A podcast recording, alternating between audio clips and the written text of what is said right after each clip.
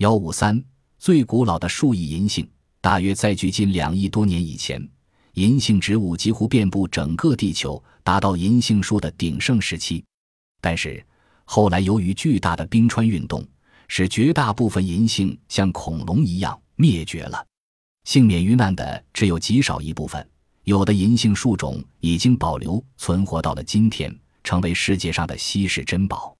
我国有许多存活千年的银杏树，它们高大挺拔，叶子像一把扇子，奇特而漂亮。银杏树的种子很好吃，而且营养丰富，还有很好的医疗作用，能润肺止咳。就是它的树干及树枝也是优良的建筑材料，因此银杏树已被列为我国重点保护的树种之一。